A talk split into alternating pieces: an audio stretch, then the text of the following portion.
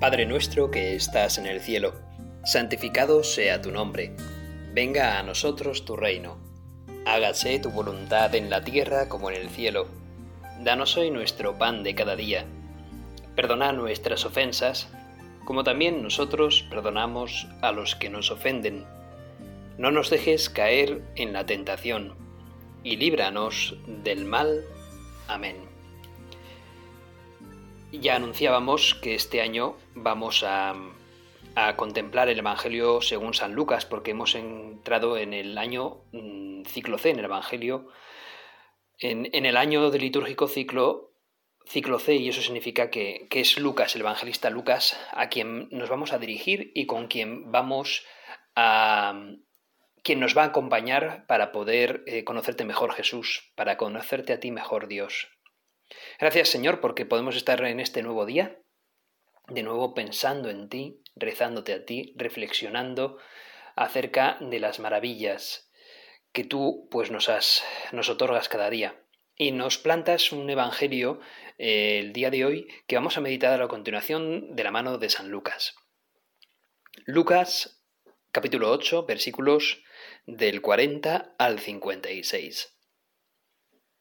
Al regresar Jesús, la gente lo acogió bien, pues todos lo estaban esperando. Llegó entonces un hombre llamado Jairo, que era jefe de la sinagoga, y echándose a los pies de Jesús le rogaba que entrase en su casa, pues tenía una hija única de unos doce años, que se estaba muriendo. Cuando caminaba con él, la gente lo apretujaba.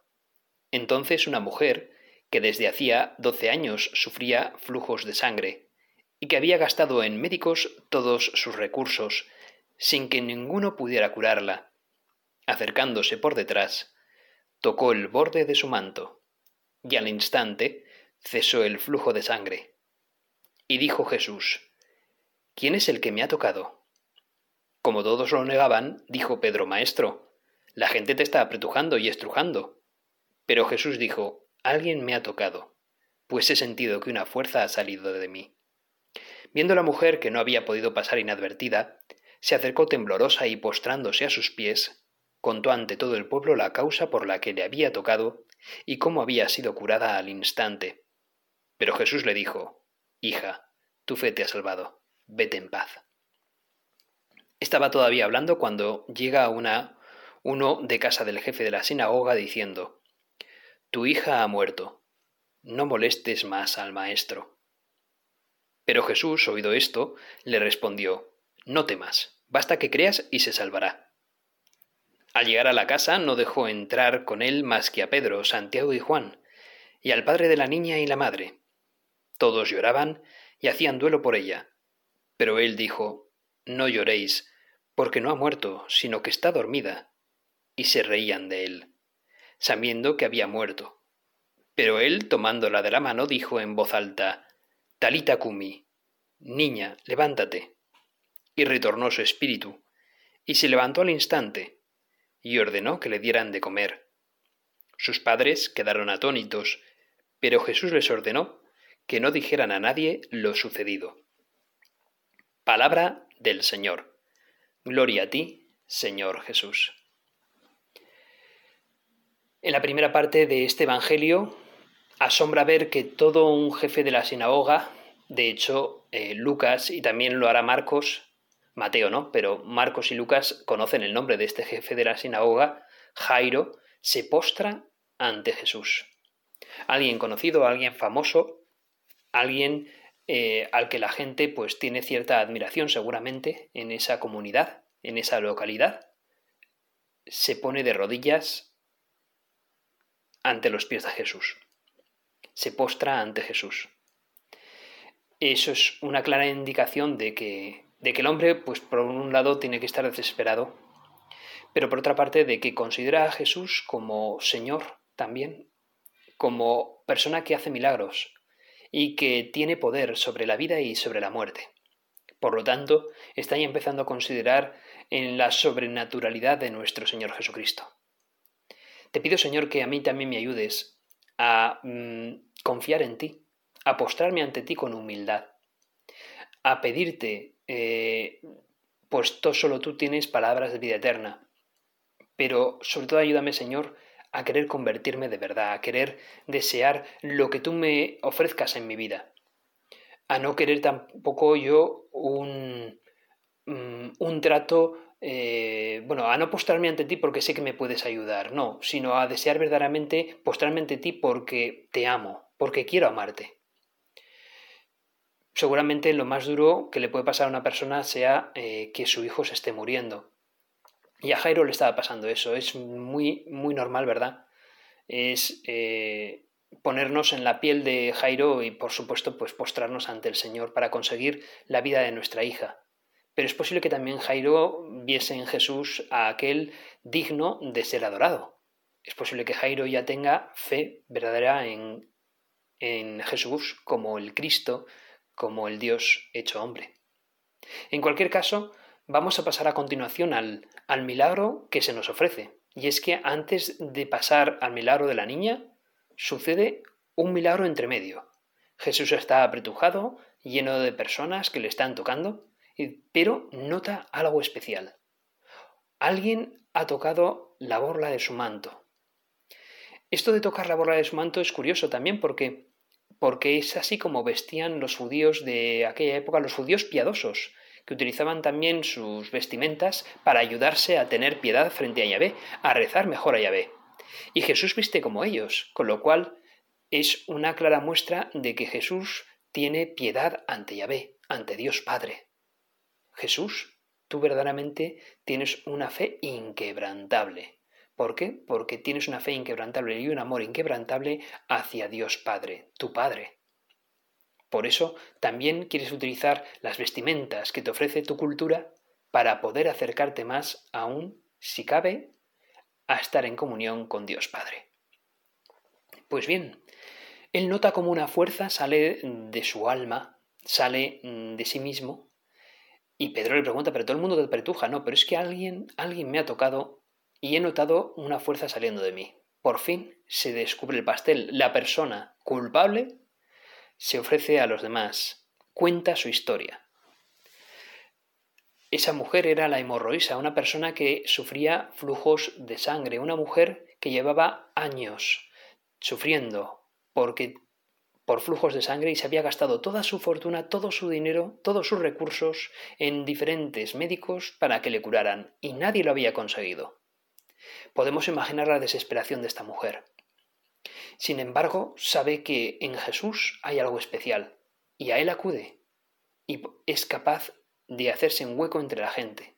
Y cuando llega donde Jesús piensa para sí misma, si solamente le toco la borla del manto, seguramente eso ya sea suficiente. Es una fe impresionante la de esta mujer, y así lo hace.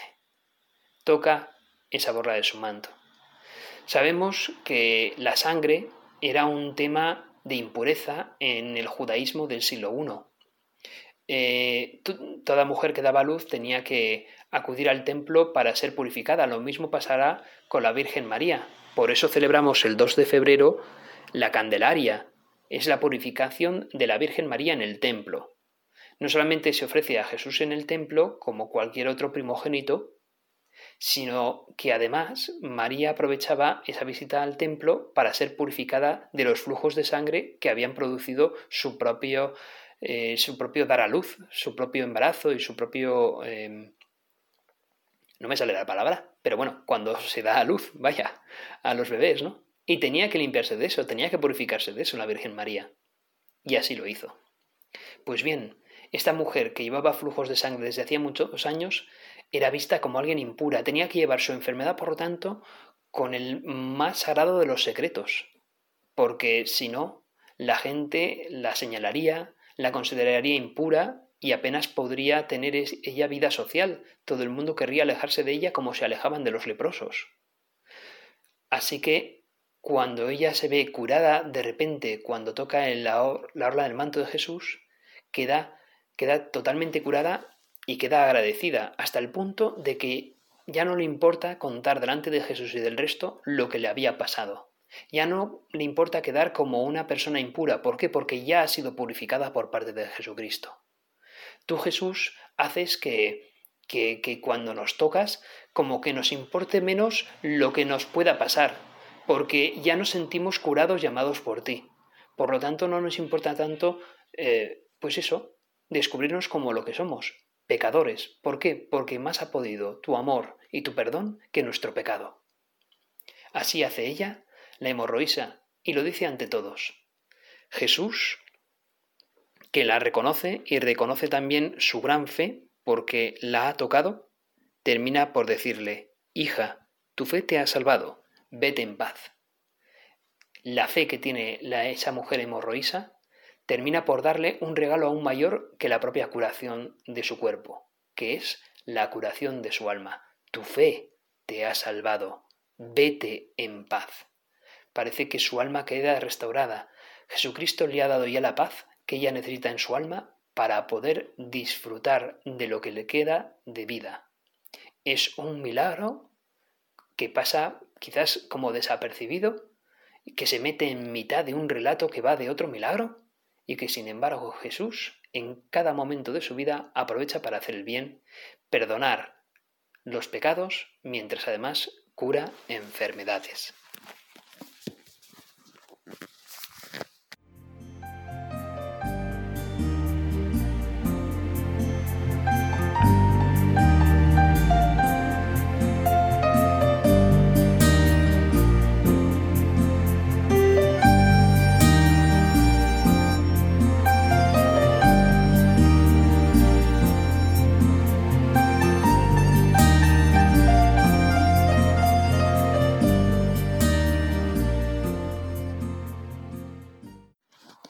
El signo principal de aquel que fuera a ser el Mesías entre los judíos era esa capacidad que el Mesías podía tener para devolver la vida también después de la muerte, de la capacidad incluso de resucitar a los muertos.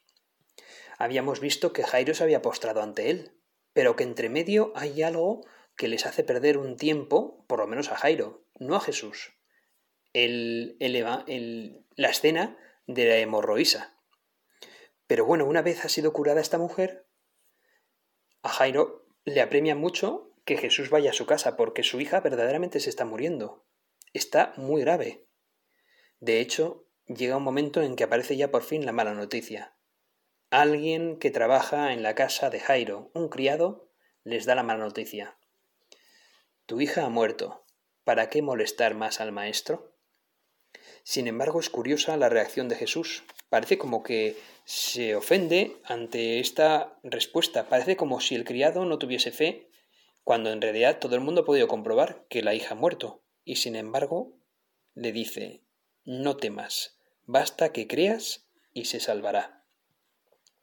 Jesús parece como que, que interpela a la persona, nos interpela a nosotros. Tú, Jesús, nos preguntas al oído, ¿crees en mí? Porque si crees en mí te salvarás. Pero si tienes dudas sobre mí, entonces, ¿qué puedo hacer yo por ti? Nada puedo hacer por ti. Necesito que creas en mí. Pues nosotros necesitamos creer en Jesús, para que Jesús pueda actuar en nosotros. Por eso, cada día de nuestra vida es muy importante que le pidamos eso, que nos aumente la fe. Bueno, pues así como con la mujer que, tiene esos flujos de sangre, así nosotros también a veces podemos tener nuestra alma sangrante, con heridas. Y muchas veces el remedio lo buscamos por caminos que creemos que nos pueden dar la felicidad, pero solamente es una felicidad efímera. Sabes, al igual que yo perfectamente, todas las veces que hemos pedido cosa a las cosas o a las personas, aquello que solo tú Dios eres capaz de darnos un amor infinito capaz de sanar todas las heridas que hay en mi corazón, de saciar mis deseos de ser feliz. Pero esos intentos no solo no nos han funcionado, sino que incluso han agrandado aún más nuestras heridas y nos han dejado aún peor de como estábamos. La mujer confiaba en que solo con tocar la orla de tu manto iba a quedar sana. ¿Sabes? Te confieso que yo tengo la misma fe. Soy débil y muchas veces He vuelto y volveré a pedirle a las cosas y a las personas lo que ellas me puedan dar. Un amor total y sin límites. Ayúdame a confiar en ti, Jesús. Ayúdame a creer en ti, en tu amor, en tu poder. Que tu misericordia me toque tan profundamente que me convierta en un testimonio de amor y de misericordia, para así ser plenamente feliz amándote y ayudando a otros a encontrar la felicidad a tu lado. Pues bien, Señor, necesito esto, ¿no? Necesito esto de ti. Necesito creer en ti. Ayúdame a creer en ti. Y continuamos con Lucas. Todo judío piadoso llevaba por costumbre vestir como con esas orlas, y tú Jesús vistes como tus contemporáneos. ¿Por qué? Porque tú también tienes fe en Dios Padre, porque tú también te rindes y adoras también a tu Padre. ¿Por qué? Porque tú eres Dios, eres Dios Hijo. Pues debemos de imitarte y llevar también en nuestras prendas algo que nos evoque a ti, un crucifijo, un rosario, algo que nos anime a rezarte a ti, a acudir a ti y a pedir que seas tú quien nos aumente la fe, porque a veces nos cuesta creer en ti. Jesús, tú respondes claramente a Jairo, no temas, basta que creas y se salvará. Y cuando llegas a la casa, solo permites que Pedro, Santiago, Juan, Jairo y la madre de la niña puedan entrar en la habitación. Y a voz en grito dices que no lloréis porque no ha muerto, sino que está dormida. Pero la gente, los que allí lloraban, incluso los flautistas, porque Mateo habla de que había flautistas contratados para llevar aún mejor esas plegarias y esos lloros y esas lamentaciones. Recordemos que en Oriente se hacían las cosas así, aún se siguen haciendo las cosas así, las cosas así. Se, se pagan incluso a plañideros, a plañideras que lleven aún mejor ese luto para que sea aún más dramático, porque así es como se vive en Oriente. Bueno, pues, pues sin embargo, tú Jesús increpas a todos, que se callen, porque en realidad la niña vive. Pero incluso la hipocresía también de esos plañideros que hacen como que lloran un montón, pero en el fondo se están burlando de ti, Jesús, porque saben que has muerto la niña y que tú no estás en lo cierto. Sin embargo, la pregunta Jairo, ¿crees en mí? Basta que creas y se salvará. Y Jairo entiendo que hará un gran esfuerzo porque verdaderamente tú la salvas, Señor. Lo que estaba muerto, sin embargo, queda vivo. Lo has resucitado. Levántate, niña. Tú consigues que tus palabras afecten a todos, al ser humano, en su totalidad. Restauras con tu poder sobre la enfermedad y restauras con tu poder sobre el milagro, sobre la muerte. Tú no eres una persona que basta con hacer alguna que otra sanación o curación, no, tú verdaderamente rescatas de la muerte a las personas, Señor. Tú eres el verdadero Mesías que tenía que venir a salvarnos. Tú eres el que nos has rescatado por completo. No solamente tienes capacidad de, de sanar nuestras heridas, sino que tienes capacidad de que nuestro corazón herido algún día no solamente deje de estar herido, sino que disfrute de la vida eterna que tú nos has prometido, Señor. Porque tú lo que estaba muerto lo revives. Lo que parecía que ya no servía, ya no servía, ahora sirve para todos. Has restaurado de lleno a la hija de Jairo y esto es símbolo, es prefiguración de lo que va a suceder después. Que cuando a ti te claven en una cruz, al tercer día resucitarás.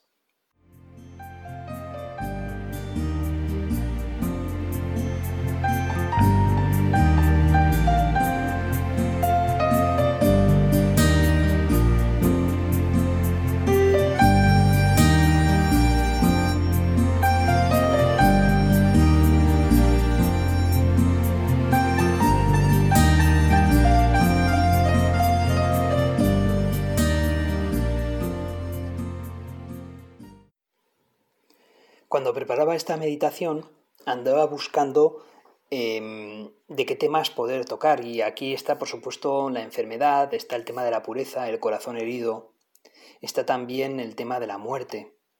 Y andaba pensando en, la fragilidad del ser humano, en lo débiles que somos, pero a la vez lo lejos que podemos llegar con la gracia de Dios, con tu gracia, Señor. Bueno, pues em, andaba pensando también en, la dureza, en, en, la herida grande que deja siempre la pérdida de un ser querido, y más aún si se trata de tu hijo o tu hija quien fallece, ¿no?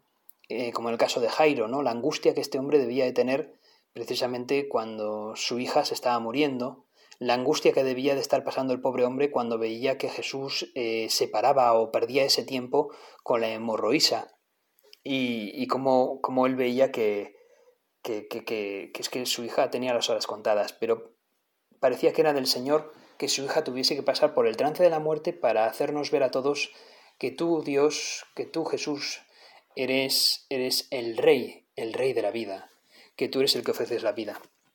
¿Y qué pasa con aquellas personas que, que verdaderamente pues han perdido a un hijo y, y, no han podido disfrutar como Jairo de la resurrección de, de, su hija, al menos en esta vida, ¿no? Bueno, pues claro, la hija de Jairo resucita, pero para luego tener que morir el día de mañana, eh, tiempo después, ya de mayor, pero tendría que volver a morir porque si no, no habría posibilidad de poder ir al paraíso. Lo mismo sucederá con Lázaro, ¿verdad?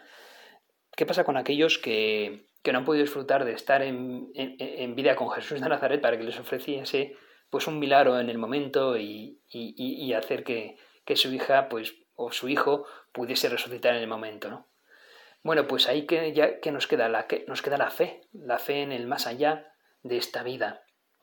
Y, analizando un poco acerca de, de, este, de esta meditación, eh, he contemplado en internet eh, la vida de un hombre que, me ha gustado mucho porque es un músico que la verdad es que eh, me, me gusta sobre todo su música, sobre todo una pieza musical como muy concreta. Estoy hablando de Joaquín Rodrigo. De este, este hombre, Joaquín Rodrigo, eh, es un compositor español que, que nació justo pues, en el primer año del siglo XX nació en, en 1901. Exactamente no sé el, lugar eh, exacto donde, donde, nació Joaquín Rodrigo, pero, pero lo que sí sé... Ah, perdón, justo lo acabo de descubrir ahora en Internet. Nació en Sagunto, en Valencia, el 22 de noviembre de 1901, precisamente en la fecha en la que los músicos celebran a su patrona, a Santa Cecilia. Y el maestro Rodrigo, Joaquín Rodrigo Vidre, eh, a los siete años de edad se quedó prácticamente ciego a causa de una infección de difteria. Y dice él que, la pérdida parcial de la vista supuso en él un camino hacia la música. Está, es dicho por mucha gente que, que, cuando uno pierde la vista se le agudizan el resto de los sentidos. Y este hombre, pues si tenía un buen oído para la música, pues se le tuvo que agudizar aún más. De tal modo que él inició unos estudios musicales ya con nueve años, estudiando solfeo, violín y piano. Y con 16 años estudió pues armonía y composición en el Conservatorio de Valencia. Y pues él tuvo sus primeras eh, composiciones, ya eh, datan de 1923, pues él con, con, poco más de 20 años ya tenía esas, esas composiciones. Y de allí pues fue eh, premiado en Valencia, en Madrid, y viajó también a París, donde también allí recibió premios, pero también estudios. También continuó sus estudios y sus trabajos los hacía en braille, porque era el modo como él tenía de componer, de poder luego leer lo, que, lo que él estaba componiendo. En sus estudios en París, a partir de 1927, conoció a grandes, grandes Mm, grandes artistas como Isaac Albeniz, Manuel de Falla, Enrique Granados, Joaquín Turina. Y también eh, tuvo amistad con, otros extranjeros, Maurice Ravel, Darius Milhaud, Arthur Honegger, Igor Stravinsky. Bueno, pues, de hecho en París conoció a la que sería su futura mujer, una pianista turca con padre otomano y madre vienesa llamada Victoria Cami. Allí se conocieron y el 19 de enero de 1933 se casaron.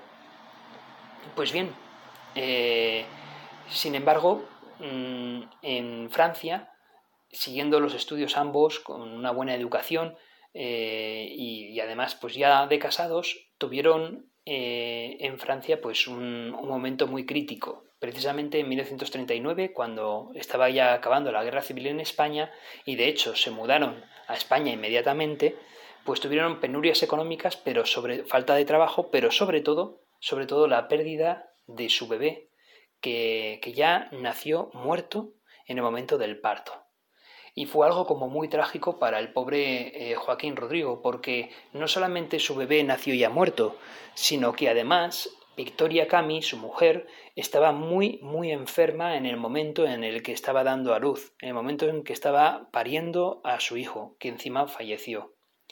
Bueno, pues eh, ese momento duro, eh, trágico, Joaquín Rodrigo no tuvo la suerte de estar con Jesús como lo hizo Jairo, y de haberse podido postrar ante Jesús y pedirle que curase a su hijo. Y, bueno, pues su hijo pues continuó, pues falleció y, y ahí se quedó, ¿no? Él, sin embargo, en ese momento trágico compuso la mejor de sus obras, una obra exquisita, una obra romántica, una obra que, pone los pelos de punta y que me gustaría compartir con vosotros y comentarla un poquito, porque es una de las obras que a mí más me gustan de la música clásica. Y yo me atrevería a decir que quizás sea no tengo ni idea de música, otros pues me, ya me corregirán, pero yo creo que estará en, entre las diez mejores piezas musicales clásicas españolas. Así que permitidme que os ponga no sé, no tengo ni idea de música, no sé cómo se dirá esto, pero este, esta, esta sonoridad de la guitarra es, eh, es como, como un continuo en el concierto de Aranjuez de Joaquín Rodrigo y expresa como esa continua oración que él hace a Dios para que si se ha llevado a su hijo, por lo menos no se lleve a su mujer que está enferma pariendo. ¿no? Y esto es eh, Joaquín Rodrigo no se expresa con la boca, eh, no era capaz de expresar muy bien sus sentimientos salvo con la música. Y este toque de guitarra expresa ese anhelo que tiene Joaquín Rodrigo de que no se muera su mujer y cómo lo expresa a Dios.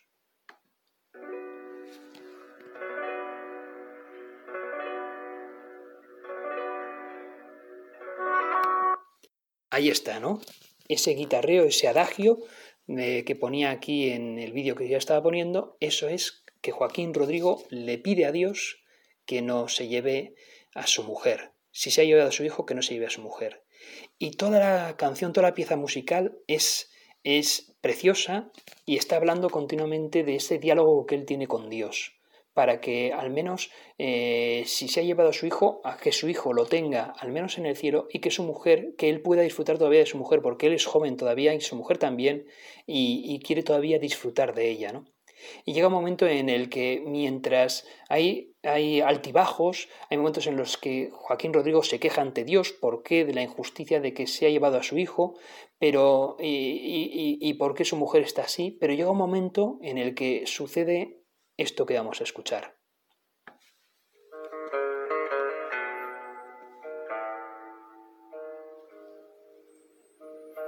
Entre tristeza y rabia.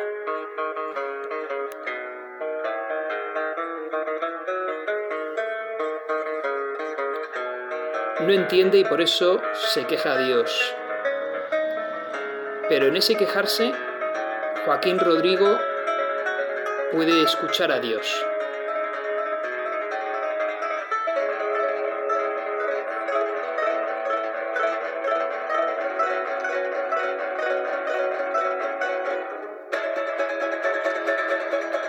En el culmen de la desesperación Dios le da la paz, le da la y le dice que su hijo está en el cielo.